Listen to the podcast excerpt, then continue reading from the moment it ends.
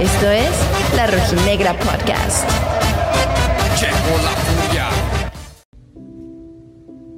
No lo soñé. Aunque bien me parece todo un sueño, uno del que no quiero despertar. Debo confesar que me había resignado. No perdí la esperanza ni la ilusión, jamás. Pero una parte de mí había aceptado la posibilidad de que quizá jamás vería a mi equipo campeón. Y no me molestaba. Mi padre me había heredado el amor por estos colores con la premisa de que sería del Atlas aunque gane. Vi a mi equipo al borde del descenso en cada temporada. Vi a jugadores que parecían sacados de una chistera. Todas las situaciones inverosímiles que parecían no poder suceder en el fútbol nos sucedían a nosotros. Nos embargaban el autobús y le pagaban los adeudos a los jugadores en especie y vales de despensa. Nunca fue fácil portar estos colores. Las burlas eran la constante cada torneo, y aún así acá seguíamos, atados a una ilusión que nos condenaba. Y llegaste tú, a un equipo que, como siempre, se jugaba la categoría. Llegaste como llegan todos nuestros técnicos, a salvarnos de una situación que parece insalvable.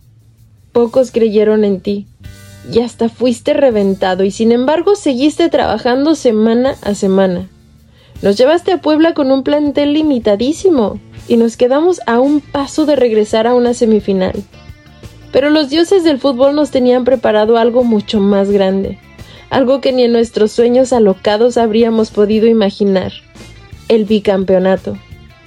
Hoy solo resta decirte gracias. Gracias por devolvernos la ilusión. Gracias por darnos la alegría más grande de nuestras vidas.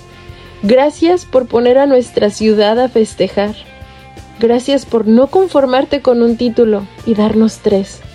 Esta siempre será tu casa y siempre estaremos ansiosos de verte volver. Ten por seguro que tu nombre no será olvidado jamás. No habrá una casa rojinegra donde no se hable de ti en la cena navideña. Y no nacerá un solo atlista sin saber que tú Eres nuestra leyenda más grande. Te queremos, profesor. No, no lo soñé.